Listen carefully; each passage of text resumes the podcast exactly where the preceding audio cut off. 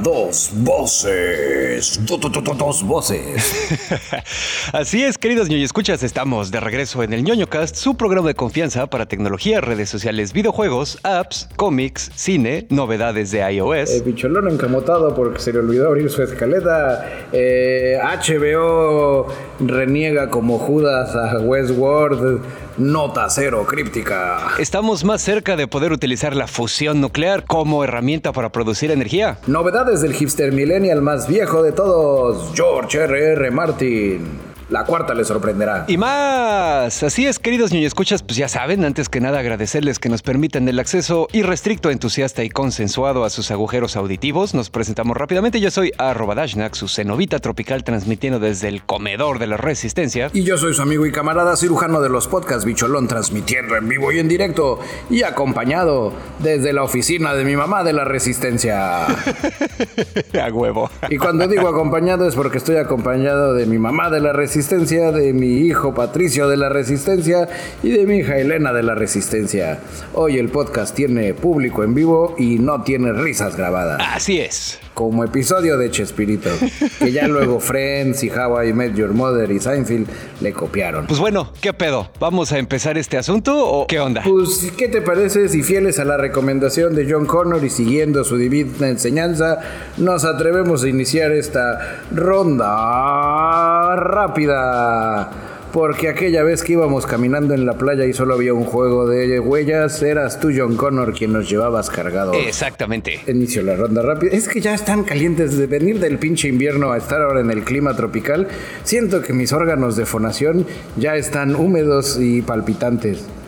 Mis cuerdas vocales también. A huevo. Así es que vamos a iniciar la ronda rápida. Cue, y bueno, pues ya les va para empezar este pedo. Les traigo noticias de Apple. Nos avisan que iOS 16.2 ya es oficial. Es este, versión de actualización intermedia, porque ya ven que la anterior había sido 16.1.2, que era para eh, mejoras de seguridad. En este caso, eh, pues bueno, esta como ya es la 16.2, es compatible con iPhone 8 y posteriores. Y las cosas nuevas que vienen es una madre que se llama Freeform, que es una pizarra digital colaborativa en la que se pueden exponer ideas con otras personas por videollamada. Ah, y esas, esas pizarras colaborativas, la neta, sí son bien súper chidas. Sobre todo cuando eres así de ese estilacho de, de, tener un pizarrón en tus salas de trabajo. Ajá. Como los niños informáticos que hacen mucho lo de escribir en las ventanas con los plumoncitos, ¿no? Ay, pues eso, eso yo lo hacía cuando tenía ventanas. Así es, me acuerdo. Y plumones. Exactamente. Y trabajo. Y trabajo. y bueno, pues también eh, viene una madre que se llama Apple Music Sing, que va a utilizar inteligencia artificial para agarrar las canciones de la tienda iTunes y convertirlas en versiones karaoke, así on the fly, en el teléfono para que las puedas cantar. Órale, eso está, está bueno. Sí, Simón. También viene la opción de modo de pantalla siempre encendida para los iPhones 14 Pro y hay nuevos widgets para la pantalla de bloqueo. A reserva de que algo se rompa muy cabrón en esta actualización, Apple avisa que esta ya sería la última actualización del año y que nos vemos en 2023. Otra cosa también eh, que eh, para cumplir, eso, esto es así como que más a futuro, todavía no es así como que vaya a ocurrir, pero definitivamente ya se está platicando como en Europa Apple ha estado quedando bastante mal con los legisladores y lo que sea por las ondas de que ya sabes el monopolio que tienen para obligar a las personas a mantenerse en el ecosistema de Apple y que solo puedes instalar aplicaciones desde la App Store y lo que sea, pues Apple se está preparando y está empezando a modificar eh, la base de código de iOS para permitir tanto la instalación de otras tiendas de aplicaciones como el poder instalar aplicaciones directos en una tienda, como se puede hacer en eh, en Android. Obviamente Apple está haciendo esto así a regañadientes, eh, arrastra los pies, dice que es un problema de seguridad y de privacidad y que bla, bla, bla, pero pues bueno, se la pelaron. y a propósito de se la pelaron, HBO ya no quiere saber nada de Westworld y si te conozco no me acuerdo. Ya lo eliminó de la plataforma, ya no hay Westworld. Cuando ya tú le preguntas a HBO Max, oye, Westworld, te dice, ¿y qué es Westworld? Ah, pues la serie que no, no me acuerdo, yo, yo no. Chale. Yo no, no sé qué es eso, nunca lo he visto. Esto todo comenzó el 4 de noviembre cuando HBO Max canceló Westworld y dijo ya, así se queda, nada de andar haciéndole a la mamada de una nueva temporada, la gente no le está entendiendo, ni tú sabes lo que es, ya, que, ahí queda. Ahora siguió de que ya le están retirando de una forma indigna de la plataforma. Chale. Eh, la pregunta aquí es, ¿cuál es el camino que va a seguir pues Westworld? Eh, estoy buscando aquí a nuestro medio hermano que lo dijo, pero no lo encuentro. Eh, nuestro medio hermano Deadline eh, nos comenta de que todo pinta que pues, Westworld podría reaparecer en algún servicio de streaming gratuito. no quiero alarmarlos, podría ser Blink. No. Podría ser el remake colombiano como Metástasis y ahora se llamará Mundo Vaquero con los hermanos Bichir o con... No, que cuando reaparecen así no es con los Bichir. Los Bichir es cine del bueno. Aquí yo creo que sería con Jaime Camil en el papel de, de Dolores. Ándale, Marta y Gareda en el papel de Dolores, para que haga lo suyo. Y Amar te duele con robots. Y Omar Chaparro como Teddy. No hay mucho más que decir. Esperamos ya a Jaime Camil, Omar Chaparro y Marta y Gareda en el refrito nacional de Westworld en Blink. Eh, porque pues es triste, ¿no? Es triste. También hay rumores de que podría ser el servicio gratuito no Blink, sino un nuevo servicio gratuito de HBO Max que no se va a llamar HBO Max, porque pues ellos protegen su marca, ya sabes, como Starbucks venden experiencias y van a decir, no, nosotros no lo podemos regalar, pero si le ponemos un nombre que se llame no es HBO, esto sí es gratis, y hay que la gente vea su cochinada de Westworld. Pero de que no hay más temporadas, ya no hay más temporadas, eh, corra al fandom a buscar algún alguna historia o un video fan-made de cómo se desenlaza la historia de Westworld. Así es, nunca sabremos. Y bueno, queridos ñoño escuchas, yo les traigo también, eh, ¿se acuerdan que habíamos mencionado que Instagram, eh, que pues le pertenece a Meta y siguiendo la manera de trabajar de Meta, se estaba fusilando Be Real, ya, ya lo sacó. El clon de Be Real fabricado por Instagram ya está en algún momento del día, te va a llegar una notificación para que, pues ya sabes, te tomes la fotografía y ya, ¿no? Eh, para darles así un poco de contexto, seguramente se acuerdan muchos de ustedes que hemos hablado aquí de Be Real, los que no, pues es una red social que salió en 2019. Ha ido incrementando pues de manera bastante positiva el número de usuarios y en general entre los adolescentes y los usuarios de generación Z, eh, que bueno, pues a lo mejor no somos muchos pues de aquí. Si a estas alturas del partido, si a estas alturas del partido no sabes qué es Virreal, no es para ti. Ya, ni le intentes. exactamente. No, no te esfuerces, nadie te está esperando que te unas no entiendo, no vas a entender por más que te lo expliquemos, déjalo ir. no seas culero, oye, no. Se van, se van a traumar nuestros escuchas, güey. Eh, pero bueno, pues vas Pero nuestros escuchas sí saben qué es. Nuestros escuchas sí saben qué es. Yo lo digo por si llegó algún casual. Así, aquí, es, aquí la onda es así, camarada. La bebes o la derramas, como diría el buen Kanaka. Exactamente. Sí, no, es, si, ya estás muy ruco en esta onda, pues Virreal es una red social. y ya la copió Instagram. Instagram es una red social también. Es como, como Facebook, pero diferente. Ay, sí, no mames a huevo. Y bueno, ya para terminar esta nota, no solo integraron el clon de BeReal de la aplicación de Instagram, sacaron otra chiva también que se llama Notes, que les va a permitir a los usuarios agregar una actualización de estado de hasta 60 caracteres a su profile. Eh, esto. Maldita sea, Twitter está en aprietos. Instagram dijo: lo de hoy es el fusil y me, me falta copiarle cosas. ¿Sabes qué? no me satisfizo copiarle a Real, vamos a molestar a Elon Musk. Sí, exactamente. Nuestro medio hermano de New York Times dice que tuvo contacto con algunos de los empleados, ya sabes, en condición de anonimidad ahí en Meta, y que sugirieron que Notes podía ser un primer paso para empezar a, medirle el agua a los camotes respecto a las redes sociales basadas en texto, como Twitter, para hacerle la competencia, justamente ahorita que todo el mundo está buscando alternativas, ¿no?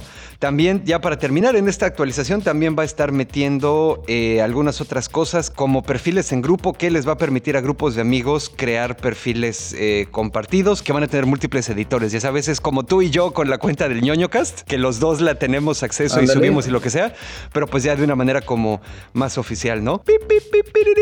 Ya nada más le falta a Instagram abrir una aplicación, este, una función de hojas de cálculo. Exactamente. Donde puedes abrir, abrir hojas de cálculo dentro de tu Instagram para poder hacer cosas de contabilidad. Y y, no te apures porque al mismo tiempo las puedes enviar a tu aplicación de presentaciones de diapositivas de Instagram que se va a llamar InstaPresenter y con el otro de cálculo se va a llamar InstaCount. Y, y ya y si necesitas elaborar algún papel o algo acá pues van a tener un editor de textos también donde van a poder integrar en Instagram pues edición de textos puedes mandar a imprimir y todas las aplicaciones se integran.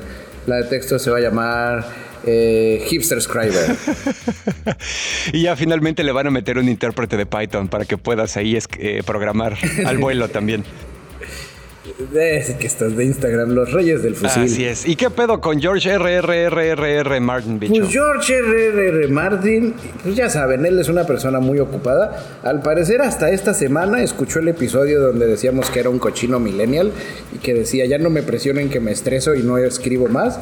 Y ya nos avisó ya nos dijo, ya saqué mis matemáticas, utilicé una versión beta de Insta Counter para sacar las cuentas de cuántas hojas me faltan de escribir. Y me faltan 500 páginas de Winds of Winter. Ok, no es tanto. O sea, hace 250 hojas. Eso dice, pero no entiendo cómo llegó a ese cálculo. Debo de reconocer que, que veo parte de mí en él. Y si yo no hubiera, no tuviera la más remota idea de cuánto me falta, porque la neta, pues ¿cuánto te falta escribir esto? Pues no sé lo que me falte, güey. Pues estoy escribiendo, tengo más o menos una idea, pues, no sé cuánto más, güey. No diría un número, a menos que en realidad no supiera cuánto me falta. Diría un número no muy grande, no muy pequeño. Dos, dice, me faltan solo 500 páginas. ¿Por qué dijo páginas y no hojas? ¿Por qué no dijo un número de tiempo en lugar de hojas? Porque igual, ¿cuánto te tardas en escribir 500 páginas? Ah, no, pues pues me echo una por, por semana, güey serían 500 semanas. Entonces, 10 años. Vale, verga, podría decir, me faltan dos hojas, me faltan nomás dos hojas, güey. ¿Ya cuándo las tienes? No, pues cuando las tenga, güey, es que no se me ocurre.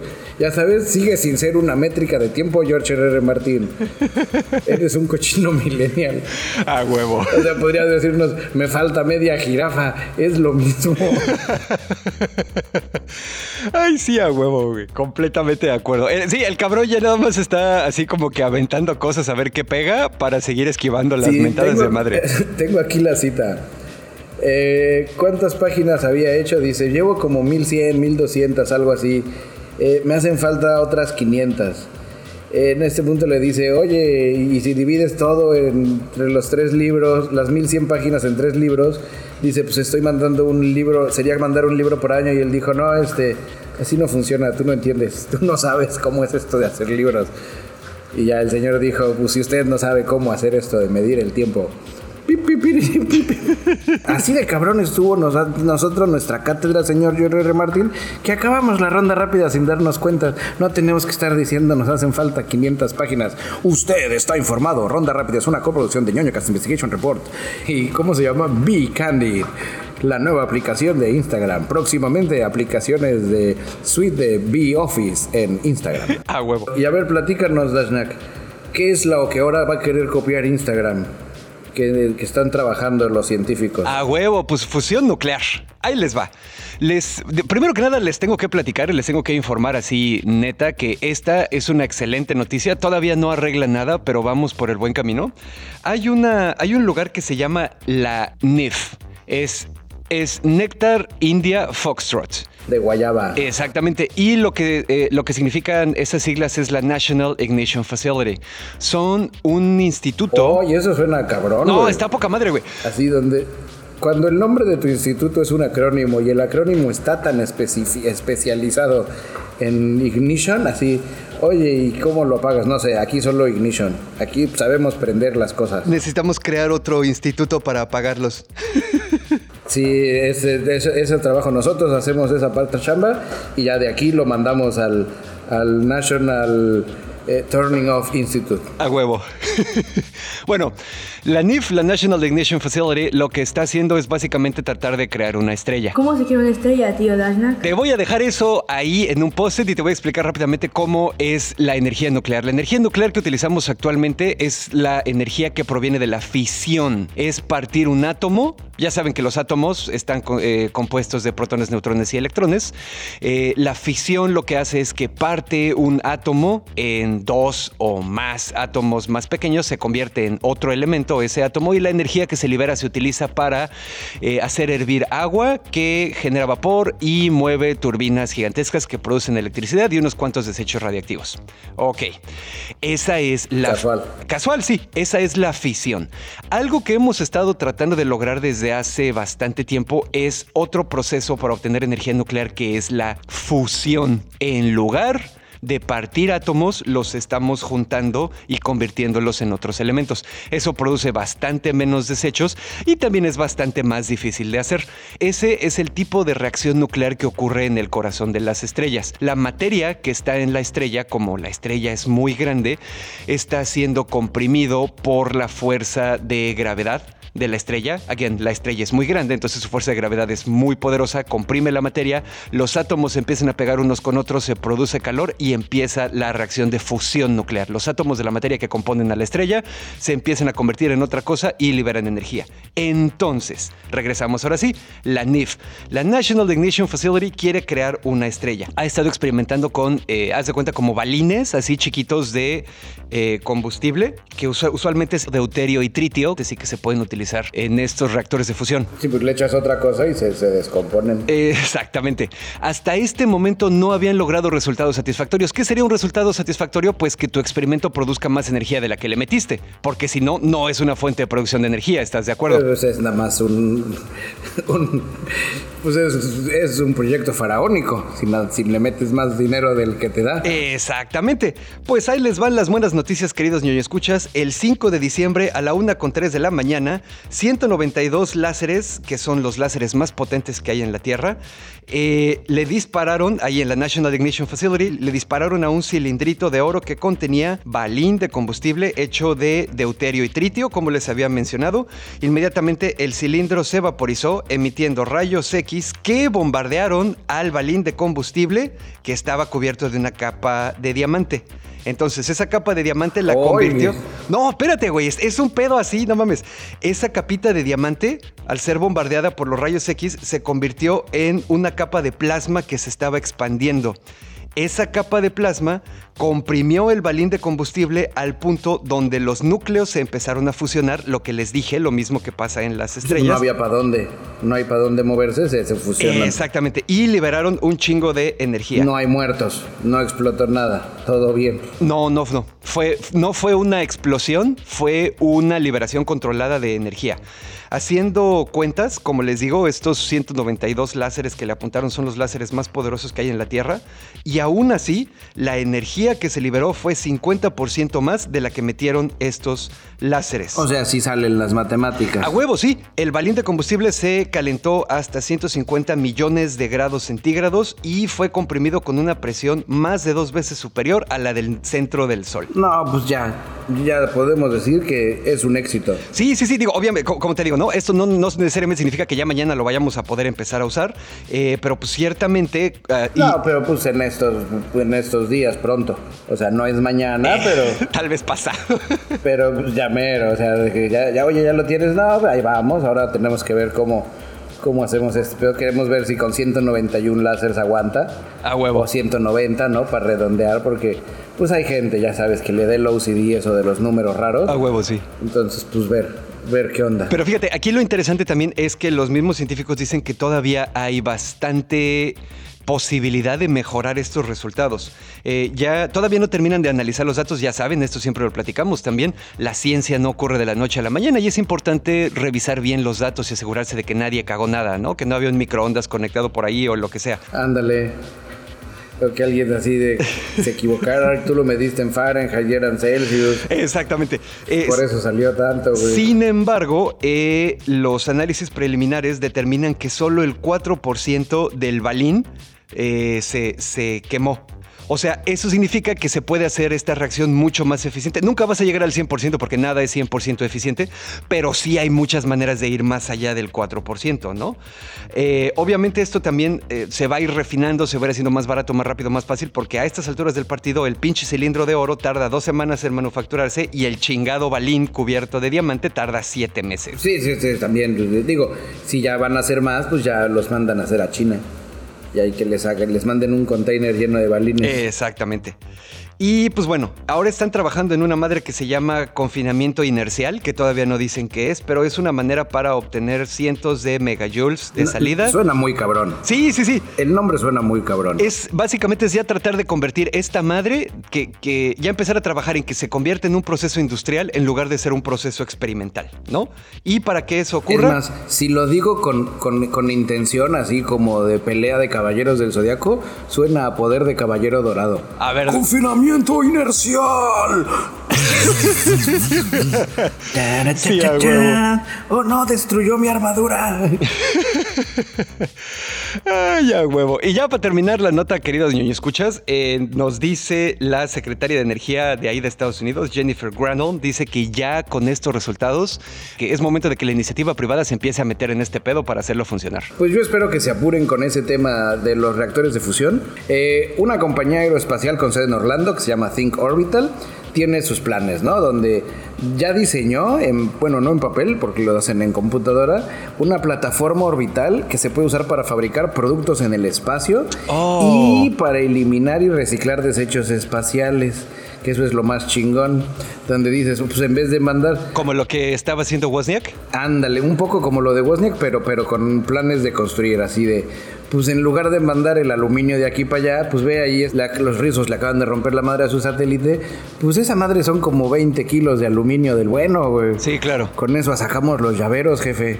Y ya los construimos acá y se los vendemos a los turistas espaciales. güey. A huevo, sí. El plan es una estructura esférica. El, su nombre se llama Think Platform. Eh, no es un nombre tan chingón, debo de reconocerlo. Es una plataforma no presurizada que opera como parte de una estación comercial más grande. Ok. Que ya ellos pues la podrían acoplar a una plataforma de a una nave o plataforma de Starship de SpaceX o de Space News, pues de quien diga, ¿no? Quien nos diga, sí, jefe, aquí usted acomódese. A huevo, sí. La NASA el año pasado rechazó el concepto de estación espacial comercial de Think Orbital en favor de otras compañías como Blue Origin, NanoRacks y Northrop Grumman, pero estos güeyes no se agüitan. Dicen, cámara NASA, cámara, no me agüito, voy a hacer mi fábrica y, y te vas a ver arrepentido de no haberme dado juego. güey". Ay. Citando aquí a, a Rosen de Space News, medio hermano del ñoñocast, dice, esta plataforma puede servir como fábrica para alojar humanos, para aplicaciones militares o más cosas. Nótese que digo militares, pues tomando en cuenta que yo sé del presupuesto y que tal vez así nos den dinero y nos den las cosas. Eh, la buena noticia es que no tenemos mo- que modificar ninguna ley física para que eso suceda. La soldadura por de electrones en el espacio ya fue demostrada que funciona por los soviéticos allá en los 80s. Así es que nosotros pudiendo usar soldadura en el espacio y hacer cosas bien chidísimas. Eh, queremos hacer una demostración en vuelo para tener nuestros propios datos, pero estamos bien segurísimos de que sí funciona. Creo que ahí es donde todo empieza a, Oh, no. a- a- a- no los enriquear. Ya sabes, a no los enriquear. Sí, a huevo. Eh, la compañía recientemente ya cerró dos contratos de investigación con la Fuerza Espacial de Estados Unidos por un valor de 260 mil dólares para desarrollar su concepto de servicio y ensamblaje de fabricación en el espacio.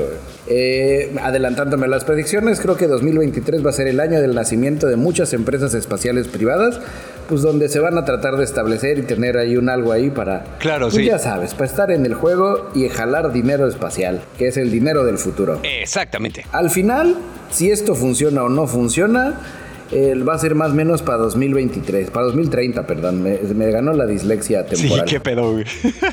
Es- pero pues ya sabemos, vamos a seguir informando, lo vamos a dejar aquí en la lista de empresas espaciales que se ve que están muy chingonas, pero que nadie vuelve a saber de ellas en un año. Exactamente. Hasta Wozniak, te digo. Y bueno, Dashnak, a propósito de empresas que nunca más volvemos a saber de ellas, Pues platícanos, ¿cuál- ¿qué fue lo más buscado en México este año? Ah, pues sí, obviamente ya saben que a las empresas les encanta sacar sus recuentos de fin de año y pues bueno, ya ellos agregarán ahí sus listas y sus datos como mejor les parezca. Como ya es habitual, Google ya sacó la lista de las cosas más buscadas en 2022. Eh, entonces, pues ahí les va. Así, en global, lo más buscado en Google, número uno, fue mi vacuna y prevención COVID-19. Tercer y cuarto lugar fueron Mundial y México contra Polonia. La quinta posición general fue para Dahmer, ya saben, la serie de Netflix, que ese es así como que el, el global, ¿no? Rápidamente también nos sacó así varias categorías, entonces se las puedo platicar rápidamente. Las búsquedas trending está Omicron, Ucrania, Diego Verdaguer, América contra Toluca y Reina Isabel II. Esas cu- cuando se cuelan esas que son tan indignas, así como América Toluca, Sí, me, ya, me- güey. me- me dan penita, güey. Es así como que dices, ay, pinches güeyes de Google, no sean culeros, Google, güey. Háganos el favor, güey. Escóndanla, güey. No, y espérate, güey. No sé, podrían poner América Toluca y su relevancia para la economía internacional, güey. O, o- o no sé, así darle un tema más así como de que, oh, sí, es búsqueda de ironía, güey. Ay, sí, a huevo. Porque sí, puedes, puedo perfectamente así verlo. Reina Isabel, Omicron. Es Pachuca contra Toluca. Ay, no. Eh, respecto al listado de personas vivas, el número uno es Shakira, luego Pablo Lyle, Johnny Depp, Dani Alves, Amber Heard, Will Smith, Chabelo, Tenoch Huerta, eh, Chris Rock y César Bono. Hoy César Bono se murió. Dije personas vivas. Entonces, ¿para qué lo buscaron? ¿Cómo que para Ah, no, qué? sí se, sí se murió, ¿no? Sí, pero porque cuando es así tan...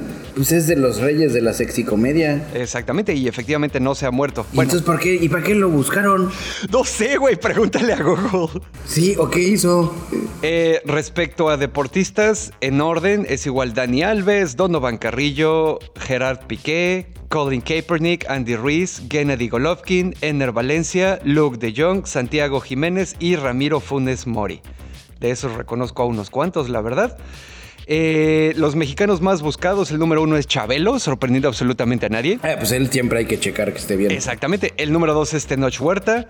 Luego César Bono, Donovan Carrillo, Alfredo Adame, Luis de Llano, Ángela Aguilar, Elba Ester Gordillo, Andrés García y cerrando la lista con Sasha Sokol. ¿Quién es Donovan García? No tengo perra idea. A ver, vamos a ver. ¿Es un jugador de fucho de la sub-14? Es lo que me está diciendo acá. Pues yo creo. Pues sí, tiene sentido. Pues muchas felicidades, Donovan García. Así es. Luego, para cine y televisión, después de Dahmer, está Stranger Things con su amiga Ons. Y escrito así con E, Stranger Things. Eh, no, claro que no, sí está bien escrito, está Stranger Things, pero pues ya sabes que aquí se llama Stranger Things. Ahí, ahí, ahí creo que gracias. Gracias, Google, que nos ayudaron Ay, a mantener un poco de dignidad. Luego siguió Euphoria, Batman, Jurassic World Dominion, Black Adam, Thor Love and Thunder, Encanto, Heartstopper y Morbius. Finalmente, en música tenemos Shakira y Kazu, no sé quién sea, Rebelde, Snoop Dogg, Coldplay, Bad Bunny, Mi Bebito Fiu Fiu, Foo Fighters y Ah, mi Residente. bebito Fiu Fiu es muy buena. Mi bebito Fiu Fiu es muy buena. Bebito Fiu Fiu tiene, tiene su estilo, tiene su, su, su onda. Digo, la canción original tampoco era una así que dijeras, es una joya. Es, es- se vale, se vale. Todo sea por la creatividad. Ok, ok. Últimas dos categorías que tengo aquí en la lista. Tecnología, donde aparentemente Apple es el chingón, porque número uno y dos son iPhone 14 y iPhone 13. Después Xbox Cloud Gaming, Oppo Reno 7, Astronomy Picture of the Day de la NASA, NFT, iPhone 14 Pro Max, Samsung A32, iOS 16 y CapCut Templates. Ya para terminar, Google metió una categoría de la generación Z específicamente, y ahí es Donovan Carrillo Final, que llevará la marcha 8M, Katia Chazarreta NS21, Tenoch Huerta, Mabel Cadena, Josué Maichi, Aesthetic, Dana Paola Concierto 2022, Dana Paola Éxtasis y Blink 182. Porque los de la generación Z no saben quién es Blink y por eso ¿Qué estaban es buscando. Blink-182? ¿Por qué están emocionados mis papás? ¿Por qué mi papá dijo que no puede salir a trabajar hoy porque está todo dolorido del concierto? ¿Qué es Blink-182? Ah, huevo. Justo antier que andábamos así, ya sabes, road tripeando al aeropuerto, salió la de... No sé por qué estábamos discutiendo sobre cuántos años cumplía en mi cumpleaños que ya se acerca y me cayó el 20 que son 44, güey. Es mucho, güey. Pero justamente cuando estaba diciendo, pues ¿cuántos tengo yo ahorita? Tengo 40 y qué, empieza la canción de What's my age again? Y yo, pero yo no tengo esa edad, Leslie. Yo, yo rockeo, yo voy a huevo. forever. A huevo, sí. Y así con mis Converse en mi patineta. Pero luego la onda cambió. Este, no, la onda se mantiene porque de 500 años hemos vivido la opresión de nuestra raza. Ah, huevo. Y bueno, hablando de este asunto de que Google tiene la capacidad técnica para analizar rápidamente todos esos datos y decirle a todos los países qué es lo que han buscado, ¿por qué chingados no construye un chat GPT? Como el que mencionamos el año pasado. El año pasado, no, el episodio anterior. El episodio pasado, perdón. Pues es básicamente, han tenido un enfoque cauteloso de acuerdo a una reunión de ejecutivos de Google con nuestro medio hermano CNBC o CNBC, como ellos cotorramente se hacen llamar cuando los mencionamos, así de, oh sí, ñoño cast, CNBC, Brothers Forever. Eh, les dijeron, oye, pero pues esto no se ve así como más acá. Y los ejecutivos dicen, pues sí, pero pues somos Google, papá. No nos vamos a quemar, no vamos a hacer una pendejada, güey. No vamos a echarle caca a, a nuestro ex, a nuestro, a uno de nuestros tres deseos del diablo que sí se nos cumplió, que es nuestro buscador, con algo que la neta todavía es experimental y que otra gente que no tiene absolutamente nada que perder porque en su casa los conocían hasta sacar el chat GPT, A huevo, sí. pues están volviendo acá populares hasta que alguien se muera. Ya sabes, porque estamos en Ah. el negocio de los buscadores y si alguien la caga, alguien se muere, güey. Y acaba en las noticias y todo el mundo acaba con trinches y antorchas afuera de las oficinas y, y no queremos eso. Órale. Básicamente esa es la idea. No lo dijo tan así de culero, güey. Ajá. Pero sí, la mención de ellos, donde su trabajo, de la- de- tengo aquí el nombre. Eh, Sondar Pichai, jefe de la división de la de inteligencia artificial de Google. Simón. Eh, Jeff Dean dijeron que los, los errores cometidos por la Google IA generativa correrían riesgo de manchar la reputación de la empresa de los usuarios en otros productos más fiables. O sea, si Google lanzara su, L, su LAMDA, que es su lo que se llama su inteligencia artificial mamalona, Ajá. y alguien la caga, Van a dejar de usar todos sus productos, sí. Exactamente, no van a decir, oh, este producto experimental, esta beta, la cagó, Google debería de arreglarlo. Van a decir, ah, pinche Google, eres una mierda. Yo por eso, pues, puro, puro ChatGPT y me voy a ir ahora mismo a GogGogDo porque, porque también, ya sabes. Sí, Entonces dicen, exacto. no, güey, y, y realmente no les preocupa el usuario promedio así, sino que ya sabes, eh, hubo un problema con el nuevo producto de Google, las acciones bajan, los problemas se vuelven más grandes y, y, pues acaban vendiéndole Google a Elon Musk. Y ya sabes cómo se pone. A huevo. Eh, tengo aquí la cita del señor. Es, sin duda buscamos convertir estas cosas en productos reales que presenten de manera más prominente el modelo de lenguaje en, lugar de, en un lugar bajo el capó. Porque me enseñaron a mí muy mal español. Aparentemente. Eh, que es como hemos estado haciendo hasta la fecha. Pero es muy importante que lo hagamos bien desde el principio. Y por el principio es desde que se lo demos a los usuarios. ChatGPT ahorita es como experimental. Y cuando luego llega mucha gente, esa madre se apendeja y la gente se enoja. Pero como nadie sabe qué pedo con ChatGPT, el enojo se queda ahí. No pasa a la compañía que lo hace. Exacto, como sí. nosotros. Exacto, sí. Entonces básicamente es eso. estratégica, o sea, quiero decir chale porque estaría chingón ver algo con la potencia de Google, pero pues desde el punto de vista de negocios me parece sensato, la verdad. Sí, es una postura también bastante inteligente. No tienen la necesidad de ser así, los, ah, somos los primeros, güey. Pues no, güey. Está chingón que los otros cabrones abran puerta, o sea, que abran brecha. Y ya cuando los otros, la gente diga, oye, sí estaría chingón en vez de usar ahora el Google, usar el ChatGPT, ahí es donde estos güeyes van a decir, oye, no es necesario que te vayas, aquí yo te lo doy. Exacto, sí. Y ya va a ser así como que, oh, gracias, tío Google, eres el mejor. güey". A huevo. Pero bueno, pues vamos a seguir en esto. Les invito también fuera de cotorreo. Si no lo han hecho, váyanse a asomar al, al chat GPT. Está bien chido, güey. Yo, después de que lo platicaste en el episodio pasado, estuve tratando de entrar y no he tenido suerte, güey. Ha estado caído constantemente. Pero ya, ya se podrá. Chat.open A de Alberto y de Ignacio o de Artificial Intelligence punto com diagonal chat. Ahí usted se mete, ahí usted se, se emociona. Justo ahorita estoy tratando de entrar y me dice, we are expecting experience, we are experiencing exceptional high demand. Estamos experimentando una demanda excepcional. Eh, aguántate y ahorita vemos qué tranza. güey. A mí ahorita me está dando igual error, pero me está hablando de voz. A mí me está dando el error, me dice, está explicando el estatus de ChatGPT como pirata. Ahoy, mates. we be having a lot of Scorpio dogs checking out right now. A mí me habla como si fuera Shakespeare. Ah, dear user of ChatGPT, thou art not alone in thy desire to engage with our esteemed AI chatbot. Pero, por ejemplo, ese es el primer ejemplo. El- el- el- la primera cosa que te digo que por eso, por eso ya entiendo ahora su postura más, más moderada. Si lo, Google lo saca y le meten demasiados fierros y la banda no lo usa, esa madre va a ser un pedo de Google invierte 400 millones de servidores para su OpenAI y nadie la usa. Ajá. Los stockholders están molestos, la bolsa se cae.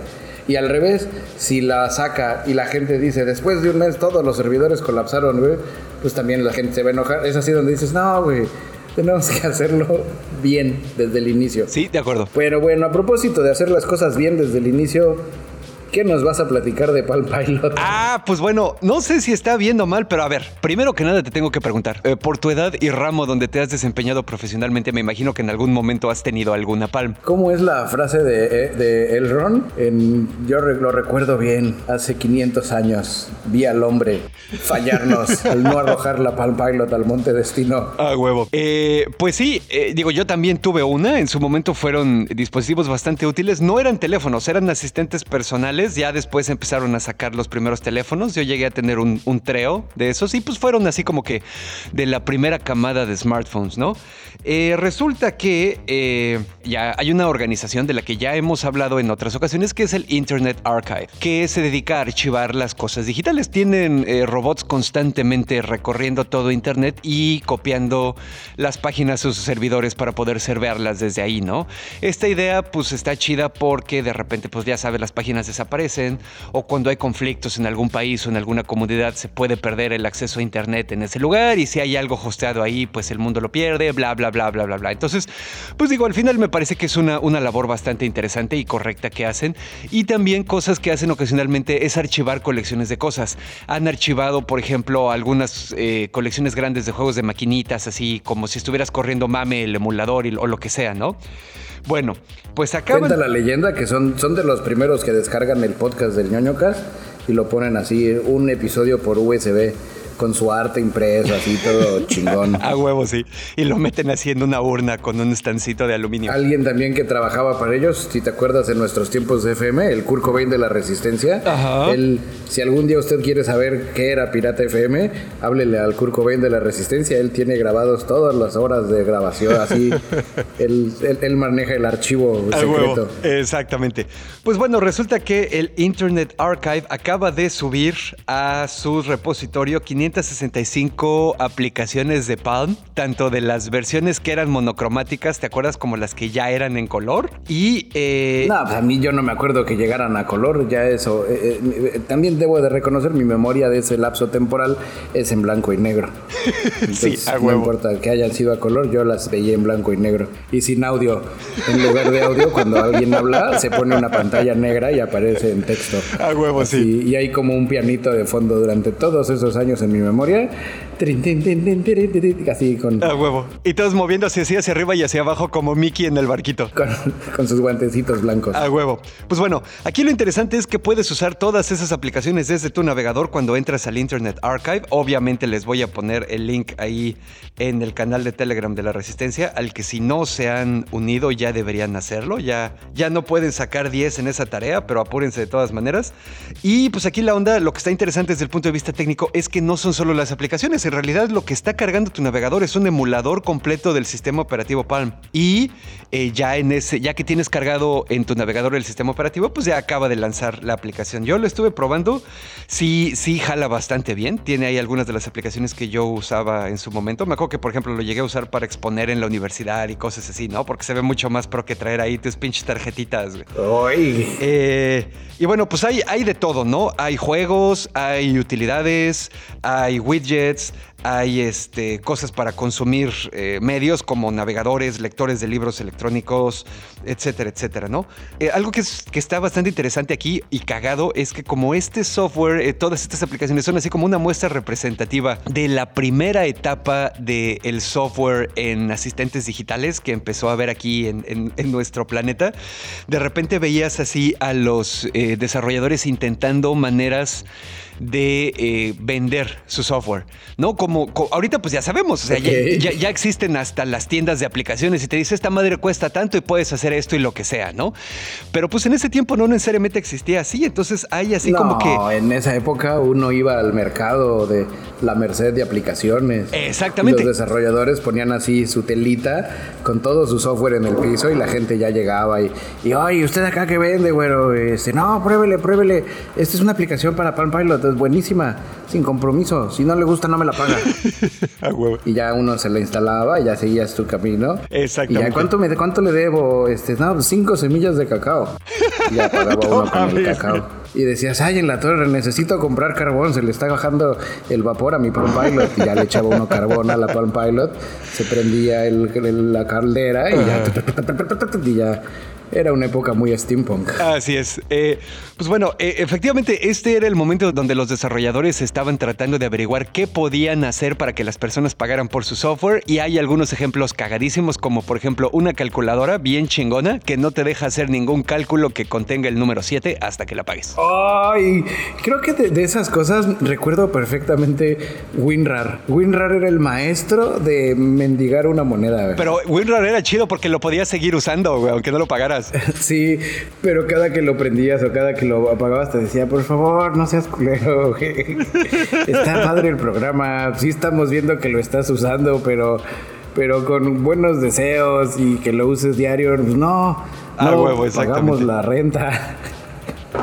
Sí, creo que esas, esos años, si, los pudiera etiquetar como algo, creo que fueron los, los años del shareware. Sí, exacto. Donde muchas empresas hacían shareware y que luego incluso te metías a buscar el código de activación porque no se conectaba a internet para verificar el código ni nada y todo el mundo utilizaba su mismo código de activación de algún panchito que dijo pues voy a hacer la buena onda y lo voy a compartir con el mundo. Esos fueron los años dorados del internet. Yo usaba un buscador de cracks y cosas así que se llamaba Hasta la Vista y ahí siempre encontraba todo. Oh, hasta la vista.bs.uk, no punto .szk. Sí, sí, sí. Sí. Ay, ahora se convirtió en la recuerdosfera. Efectivamente. Vengan muchachos, siéntense alrededor de este limonero. Les contaré una historia de cuando el internet era libre de verdad. yo aquí donde tú ves Facebook, antes todo esto era monte. sí, a huevo, no mames. Pero bueno, ¿qué te parece que para contrarrestar esta abuelez nos vamos con un tema? No, antes de que lo digas, espérate, me estoy tratando de acordar. Yo tenía una aplicación que la utilizabas para escanear archivos y resumear downloads. el icono era una letra G en rojo se llamaba Get Get Something, Get algo. Era Get y una Get Right. Get Right. Ah, sí, yo lo usaba porque en las épocas del dial-up, cuando estabas descargando un archivo y alguien te descolgaba el teléfono, tenías que empezar de ceros. No era como, como ahorita, muchachos. Era un internet salvaje, libre pero salvaje. Exactamente. El Get Right lo que hacía es que te pauseaba el download y cuando te volvías a conectar a internet, porque no vivías conectado permanente, uno tenía que hacer la, ejecutar la acción de conectar conectarse al internet. Exactamente. El GetRight te decía, ¿qué pedo, papi? Sigo descargando esta enorme cantidad de 10 megas y tú sí, por favor. Ya mañana los veo lo que bajé. 10 megas, no mames, güey. Eso, eso tardaba toda la pinche tarde para bajar, güey. Otra cosa chida que hacía el GetRight también es que no solo te, te continuaba las descargas, sino también te dejaba hacer varias conexiones y hacías de cuenta, bajabas el archivo con desde tres conexiones diferentes a la vez. O sea, con tu mismo internet, porque no eran conexiones a internet, eran conexiones al server. Entonces cada, cada conexión al server bajaba un tercio, pero pues digo, no acababas tres veces más rápido porque A, nueve mujeres no hacen un bebé en un mes y B, las velocidades de internet de ese tiempo eran una mierda de todas maneras. Eh, pero era un internet feliz, éramos felices y no lo sabíamos. En fin. Y bueno, ya para contrarrestar este nivel de abuelez, esta, esta caminata así por el, el camino de la memoria que nos aventamos ahorita, vámonos con cosas modernas. ¿Qué pedo con la inteligencia artificial y los artistas, bicho? Pues los artistas están organizando una protesta masiva. Después de que la plataforma ArtStation, eh, que es probablemente una de las plataformas más importantes para artistas profesionales, den a conocer sus obras, especialmente para videojuegos y demás, pues la plataforma dijo, pues chavos, ya tengo ahora a la venta cosas diseñadas gráficos por inteligencia artificial. Usted lo pide, aquí la inteligencia se lo despacha y no tiene que lidiar con cochinos artistas ni diseñadores. Aquí si usted le pide ponle más diseño, la inteligencia artificial se lo pone. Ya sabes. Ajá, y obviamente los diseñadores dijeron un momento, no, ya fuera de cotorreo, no es tan así, pero sí los diseñadores están diciendo, güey, me acaban de cancelar, no sé, 10 eh, ¿cómo se le puede decir? Comisiones. Unas comisiones, 10 comisiones que ya tenía yo acá que les iba a hacer así artesanal, chingón y con amor. Pu- Y pregunté al cliente, oye, ¿qué, ¿cómo los vas a hacer? ¿O qué tranza nomás así por, ya sabes, eh, vuelta de salida? Este, no, pues los voy a hacer acá con la inteligencia artificial, papá. Exacto, sí. Así, nomás, hazme un, un monito así como chistoso que, se, que, que sirva para brincar y que esté vestido de cavernícola. Ah, Simón. Y, y en chinga, güey. Entonces, pues los artistas ya están juntándose porque, pues conocen gente de filosofía y letras, así ya sabes. Eh. Moral. Chairo y demás. Y pues están, están haciendo una protesta bastante grande, güey. Cuando digo esa, eso que acabo de mencionar del artista que le cancelaron, ni siquiera lo leí en internet, güey. Lo vi en las noticias locales del Gabacho, güey. Órale. Donde en Indianápolis había, estaban entrevistando unos güeyes donde dice, sí, güey, este pedo se va a poner cabrón, güey. Ya cuando llegan las noticias locales, está más que brincado el, el tema al mainstream. Eh, aquí en este tema, los artistas dicen que las imágenes generadas por inteligencia artificial son dañinas para la comunidad de artistas que ven cómo sus obras están siendo sistemáticamente sustraídas por la inteligencia artificial, reinterpretadas, recoloreadas, reajustadas y revendidas, pero sin, sin nada para ellos. Ya sabes, sin darles el crédito, sin decir, bueno, al menos la inteligencia artificial compró el paquete de descargas de 100 imágenes y ya las va a usar. No, güey, están haciendo así un cagadero, güey. Como, como siempre decimos, güey, también, acuérdate, la inteligencia artificial la entrenan con sets de datos, entonces tuvieron que agarrar arte, aunque no lo, digo, independientemente de que lo hayan pagado o no, el arte de estos creadores fue lo que utilizaron para entrenar la inteligencia artificial. Entonces estas inteligencias artificiales adoptan los estilos, ¿no? Y los años que estos güeyes pasaron, pues de alguna manera desarrollando sus habilidades, estudiando, practicando, frustrándose, y pues no está chido, güey, que así nada más les quiten y ya, ¿no? Ahí te va. Tengo aquí un comunicado por parte de un portavoz de la empresa esta ArtStation. Y sí, y que por cierto es de Epic Games, güey. Mm, que la empresa ArtStation es, son los dueños son Epic. Entonces te digo, todo empieza como a cuadrar más allá. Eh, dice, las normas de uso de ArtStation no prohíben el uso de herramientas de inteligencia artificial en el proceso de crear imágenes y compartirlos en nuestra comunidad. O sea, desde el principio todo el mundo dijo, aquí este pedo es legal, güey. Ajá, sí, exacto. Por otro lado, la banda que está echando el, ya sabes, armando la protesta dice, Epic no tiene acuerdos con ninguna compañía que le permita robar obras de la plataforma. güey. Si las compañías responsables de la plataforma de ella están haciendo esto sin permiso, no deberían de permitirlo ellos, ya sabes. Si, la, si, tú, si tú le robas a alguien una imagen, la remodelas y la tratas de subir a ArtStation, ArtStation te dice, no, güey, no, no se puede, güey. Y ya, y te, ve- te veto. No, nadie va a trabajar contigo, diseñador robador. Wow, órale. Pero ellos sí lo están haciendo. güey. Exacto, sí. Ahorita de hecho entré a la página y estoy viendo, porque te muestra así como que al principio un mosaiquito de las últimas cosas que han subido y hay así un chingo de fotos que es nada más ahí y con el signo de prohibido y que dice no to AI generated images. Sí, ya sabe, camarada, si usted está viendo por ahí algún lado imágenes así, pues empiece a compartir, su, ponga su granito de arena en la lucha de la resistencia. No estamos luchando contra Adobe Illustrator, estamos luchando contra Artificial Intelligence. Que también eso se me hizo muy curioso. en algunos loguitos esos parece el logo de Illustrator. Sí, de acuerdo. Y bueno, a propósito de inteligencias artificiales, ¿qué más hay artificial? Yo sé que por aquí tenemos una antivergüenza de la semana, crossplayada con Expediente de Médico del Reino Champiñón. Pues bueno, eh, ahí les va rápidamente eh, un poco de, background para esta historia.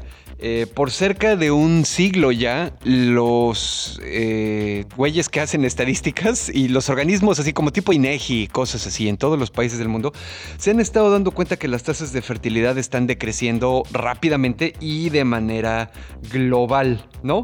Obviamente... Pero eso está bien, somos un chingo, güey. Ah, sí, no, bueno, es que acuérdate también, el pedo es que la banda quiere que siga habiendo gente que puedan mandar y explotar para que el 1% se pueda seguir haciendo millonario. Multimillonario, trillonario, güey. Cuatrillonario, pentallonario. Terallonario. Petallonario. No, yo sabes que fuera de desmadre, y me voy a desdecir.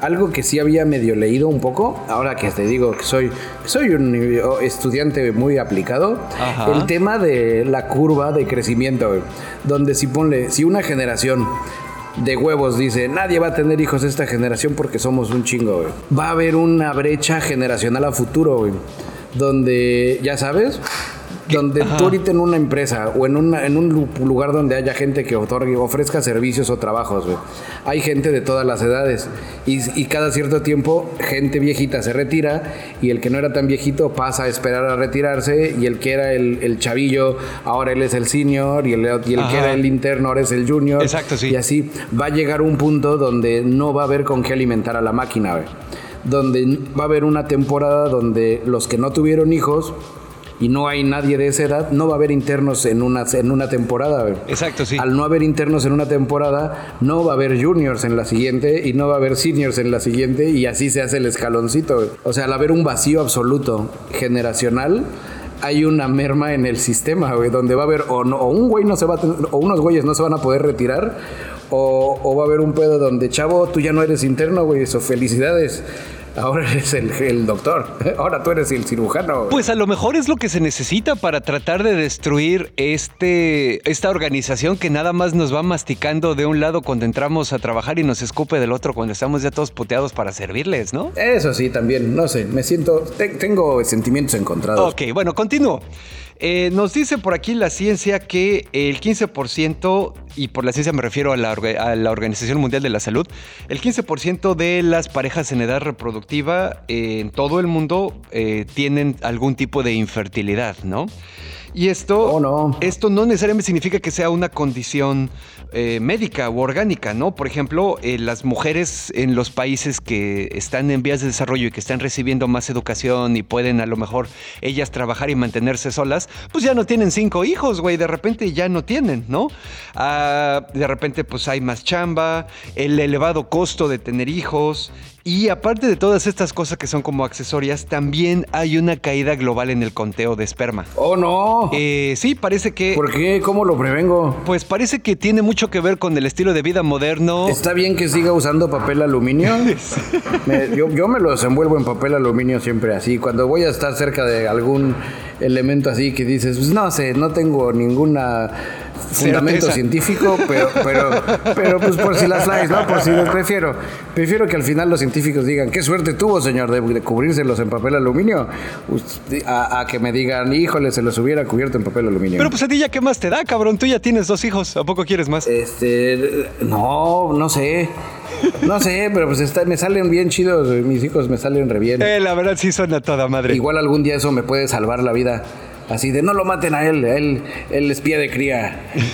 Sacrifiquémoslo por no. Uno nunca sabe cuándo llegarán las invasoras del planeta Amazonas. Ay, no mames, a huevo, muerte por snusno.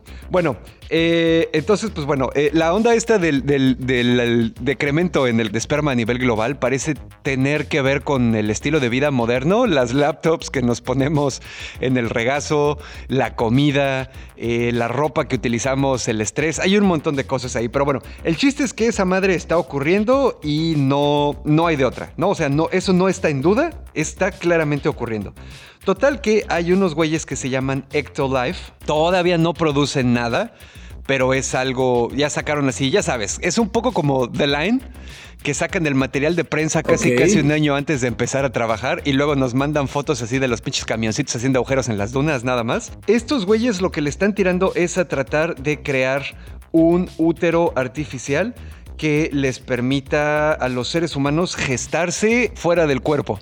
Eso también digo, tiene varias ventajas desde la perspectiva de que las personas que por alguna razón orgánica no pueden tener hijos por lo que decíamos del conteo de esperma, o las mujeres, por ejemplo, que tienen síndrome de ovario poliquístico o que tienen así algunos problemas, personas que han este que les han extraído, que les han hecho una histerectomía, por ejemplo, o nuestro camarada Frank que pues está trabajando con la mitad de las municiones o cosas así, o personas que dicen, pero, aún así es, es, lo nerfearon. lo nerfearon porque imagínate si lo hubieran dejado los dos. No, no, no. Hasta nosotros nos embarazamos. Exactamente. El chiste es que hay así como que muchos lados por los que podría ayudar una institución de este tamaño, ¿no? A lo que le están tirando es poder crear esta bolsa donde se van a poder desarrollar los, los fetos en, en bebés.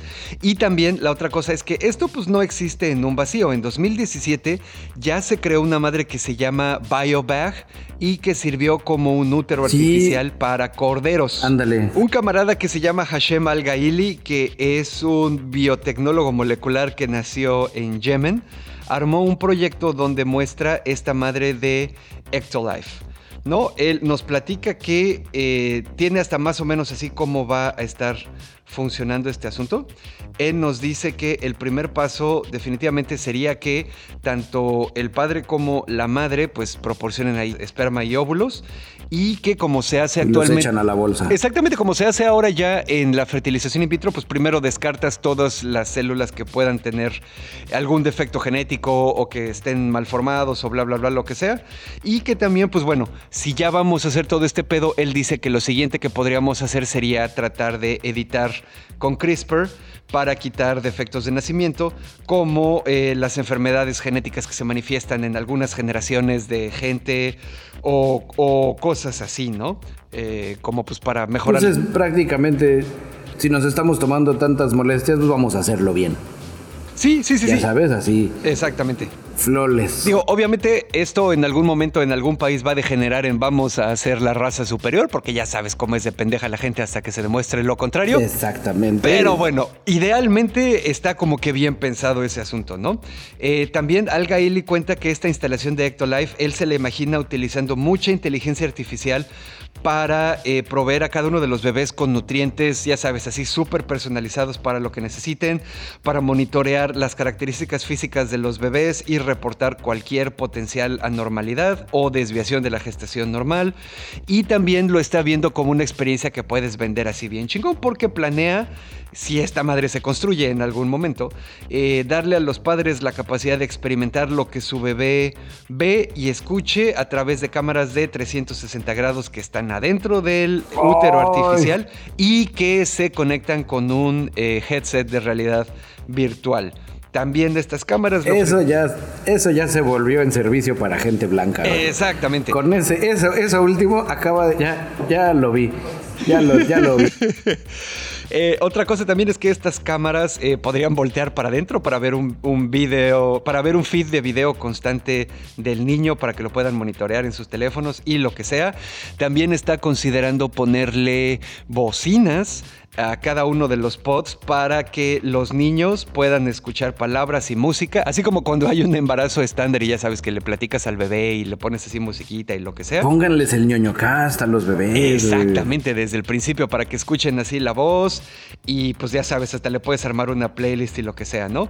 Y según este güey Alga Ili así dice, y bueno, y cuando el bebé ya acabó de gestarse, pues a la chingada, le picas a un botón, el, el líquido amniótico artificial se drena y sacas al chamaco. Así como cuando sacan a Neo de la mesa. Oh, ¿y, pueden reciclar la bolsa o, se va toda la basura? No sé. Que ahí eso estaría bueno, así de segundo uso, para que sea gestaciones más baratas. Así la quiere nueva o de medio pelo. Tenemos un gallito. Está marchada nomás. Y no trae una cámara, no le sirve. Ay, no mames a huevo. Y ya para terminar esta nota, este camarada Alga Eli se empieza a poner así ya hasta transhumanista, ¿no? Él nos platica que las estadísticas médicas dicen que cada año alrededor de 300 mil mujeres mueren por eh, complicaciones resultado de eh, dar a luz o un poco después, ¿no? Eh, y también el güey menciona, y esto lo sabemos bien, que las restricciones biológicas y estructurales del útero humano y de la pelvis sí han funcionado como un freno para el tamaño del cerebro y del cráneo de los seres humanos. Acuérdate que esto es algo que, la ciencia sabe muy bien. El momento, hubo un momento en el que a los seres humanos nos empezó a crecer mucho el cerebro y por eso ahora somos lo que somos, pero pues también muchas mujeres empezaron a morir porque los niños se quedan atravesados ahí, ¿no? Entonces, entonces una vez que eh, eliminas esta limitación de tamaño, de tener que nacer de la manera normal, pues podría haber incluso nuevas trayectorias evolutivas, que eso ya te digo, se ve así como que súper transhumanista, pedo medio acá raro, pero, pero suena interesante, güey, la verdad. está chingón, hasta ganas de tener, de tener más hijos me dieron. Que los pongan en bolsitas. Al huevo. Ahora, habría que ver también, eh, porque igual la ciencia ha demostrado de manera inequívoca que el contacto físico de un bebé recién nacido con la madre inmediatamente hace que el niño empiece a producir. es casi casi prenderle un switch. Por eso cuando el bebé nace, inmediatamente se lo acercan a la mamá para que lo abrace y le trate de dar de comer y lo que sea. Porque en el momento en el que el bebé siente el contacto con la piel de la madre, un chingo de cosas en su cerebro se activan y empieza a trabajar. Empieza a funcionar el reflejo de la alimentación, empiezas a producir un chingo de las cosas necesarias para crecer, empiezas a poner a las neuronas, a ver hijas de su pinche madre, es hora de empezar a hacer conexiones, etcétera, etcétera, ¿no? Entonces, no sabemos si hay algo similar también estando adentro, ¿no? Que es algo que tendríamos que ver. Es una bolsa de plástico que le pongan así como, un, como el changuito del experimento que lo tenían con el peluchito y que el pelo así. Ah, súper cruel, súper cruel ese experimento. Pero bueno, pues ya para ir acabando este pedo, güey. His Dark Materials. ¿Qué pedo, bicho? No, no, no. ¿Tú ya la viste? ¿Vas al día o eres un cochino casual? Soy un cochino casual. Por gente como tú, la autoridad nos tiene como nos tiene, güey. Ya vi los tres, no, cuatro primeros episodios de la nueva temporada, güey. Está cabrón, güey. Puro prólogo de la, de la tercera temporada. Ya, así. Ahí yo dije, valió la pena la pinche espera, güey. Están subiendo el nivel, subiendo las expectativas de los putazos a un nivel Endgame de Avengers, güey. Donde ya no buscan quién se la hizo, sino quién se la pague. Eh, no voy a spoilearles aquí. Bueno, sí, ustedes ya saben a quién le van a dar. Básicamente, el villano de la serie es el, la autoridad diagonal, Dios de nuestro universo. Oh, donde le ya tú estás haciendo las cosas mal, así, y, y te vamos a matar. Porque no nos andamos con mamadas. Órale, respeto, güey. Así, así funciona este pedo cuando te metes contra el profesor Javier Joven. Que se me olvidó el nombre del actor. Es este James McAvoy. No, está. Se está poniendo a un nivel de existencial que le dijo a Westworld: Mira, chavo, así se hacen las cosas, güey. Y el nivel de las actuaciones está jefísimas, güey. Yo sigo siendo súper fan de la mamá de Lyra la, ah, que no es Nicole Kidman, así la conocemos aquí, donde se ha echado unos, se ha echado unos mini monologuitos que dices, no, Mouse Mickey, güey. El tema de esta onda de que Los Ángeles ya están entrándole a los catorrazos también, está así donde cuasi evangelion nudo, güey. Así donde te quedas, ¡ay, cabrón! Órale, verga, Esto se está poniendo si usted se aburrió, le estoy diciendo a ti, Max, que yo sé que a ti te aburrió la serie al principio, adelántate así, vete uno sí, uno no, uno sí, uno no, y ya llégate a la tercera temporada donde los madrazos se están poniendo cabrones, güey, así. Eh, es recomendadísima. Si usted no le gusta, si ya la vio y usted no le gusta, pues una disculpa. Pero eres tú, no soy yo. A huevo. Y bueno, yo les traigo una recomendación rapidita igual. Vean la versión de Pinocho de el camarada Guillermo del Totoro, güey. No tiene madre. Es, no, no solo le aventaron el filtro del totorizador, ¿no? O sea, obviamente su estética y sus criaturas y lo que sea, pero si es Pinocho... Pinocho tiene ojos en las manos. No, no, no, digo, hay ojos por todos lados, ya sabes, pero no en el caso de Pinocho. No deja de ser Pinocho, no deja de ser un pinche muñeco vivo que una criatura le da vida. Pero está muy chida, güey. La historia está muy bonita y es también una exploración sobre la vida, la muerte, estar con otras personas, el amor y ser tú mismo porque ya sabes que Guillermo del Toro, como es un genio, pues es capaz de meter muchas exploraciones en una sola obra. Exactamente. No, Guillermo del Toro es amor. Y pues sí, la verdad es que ampliamente recomendada. Eh, algo que está bien chingón es que está hecho en stop motion. El nivel de amor que le metieron a la animación, la calidad con la que lo hicieron, eh, los, las criaturas, el equivalente a Pepe Grillo en esta obra está poca madre, güey. Pinocho no tiene madre. Se parece a todas sus criaturas así raritas, ¿no? Eh, el trabajo de voz no tiene madre. Salen todos los chingones, güey. Sale Kate Blanchett, sale Tilda Swinton, sale el güey que no me acuerdo cómo se llama, que era el conserje en Harry Potter, él es la voz de Gepetto. Este, así sale, sale un chingo de banda, güey. La neta, la neta sí, sí está muy interesante. Y les recomiendo para que eh, puedan así como que abarcar la obra completa, una vez que vean la película, hay un documentalito donde igual del Totoro-san nos platica mucho de la visión artística y así como que muchas cositas de cómo se hicieron. Obviamente con un chingo de cortes de esos donde ves al monito moviéndose y ves al ser humano moviéndose así súper rápido de cómo lo va animando. Entonces, por ese lado también es, es, muy disfrutable. Y algo que me gustó mucho es que en, cuando lo están entrevistando en este documental, eh, Del Toro platica que él desde los 80 siempre ha estado apoyando la animación en México y que los personajes principales, Pinocho y Gepetto, están animados por un equipo de animadores mexicanos que estaban trabajando en Guadalajara. ¿Para qué? Porque dice... Esa es la actitud. Sí, no, ya sabes que el güey es amor.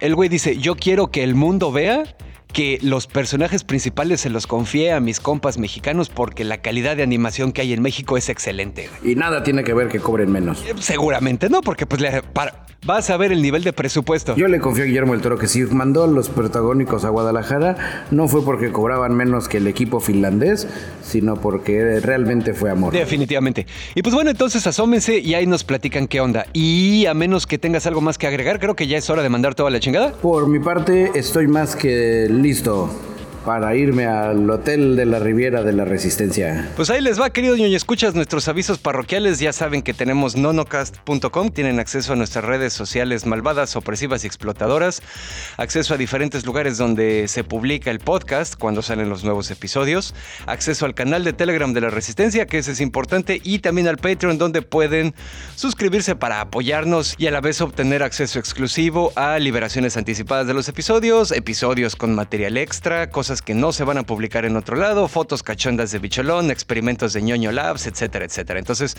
pues también suscríbanse ahí, activen las notificaciones para estar enterados y aprovechando que estamos en el tren del mame de Patreon, muchas gracias a Angelito, John Walker, Overlord, Sebastián es la familia de los Romo, Ferio Ortiz, Francisco Novelo, Manuel Núñez, Claudia Maya, Clau Urbón, Diego Díaz, Orkin, Juan Antonio, Alejandro Zul, Eduardo Alcalá, Tampi Loredo, Los Sapos, Rosquillas, Sergio Shoshevich, Snow, Silu, David Luna, Santi Gamer, Blanqueken, Isra, Lord Commander, la familia Rufián. Ustedes, camaradas Patrons, son el reactor de fusión nuclear que ni el NIF de mi corazón. A huevo. Y bueno, querido escuchas, pues ya para terminar, recordarles también que hay otras maneras en las que nos pueden ayudar. Si es que no se sienten cómodos con el Patreon o lo que sea, pueden spamear en misericordiamente sus grupos de WhatsApp para que más gente nos escuche. Y también nos ayudaría muchísimo si nos regalan una reseña y una calificación con el número de estrellitas que ustedes sientan que nos merezcamos en donde sea que nos escuchen. Spotify, Amazon, Anchor, Google, Apple, iVox, donde quieran, camaradas. Y bueno, querido escuchas, muchísimas gracias por acompañarnos una semanita más aquí a ñoño casual pero intenso. Eh, ya nos estamos acercando a fin de año, Bicho ya anda por acá, por, por las tierras canconeses, entonces seguramente eh, uno o dos de los eh, episodios que quedan en este año los grabemos así como que juntos. Yo, ¿sabes cuál quiero que grabemos juntos? El de las predicciones, güey. Ya, ya conseguimos la ayahuasca, plantas de poder, güey. Nos vamos allá a un cenote, güey, y lo grabamos desde un cenote para conectarnos con la Pachamama para que las predicciones de este siguiente año sean más cabronas de, de ser, así que la certidumbre sea lo que emane en ese episodio. A huevo, ya quedamos. Y bueno, querido ñoño, escuchas, yo me despido. Fui a su cenovita tropical, transmitiendo desde el comedor de la Resistencia. Y yo soy su amigo y camarada cirujano de los podcasts Bicholón, transmitiendo en vivo y en directo desde la oficina de mi mamá de la Resistencia. Y como todos los episodios, me despido diciendo ñoño, ñoño, ñoño cast. Oh, ñoño, ñoño, ñoño Episodio con público en vivo. Usted seguramente lo notó porque se metió el audio muy cabrón y hay mucho ruido, pero era esto, no tener episodio, no se esté quejando.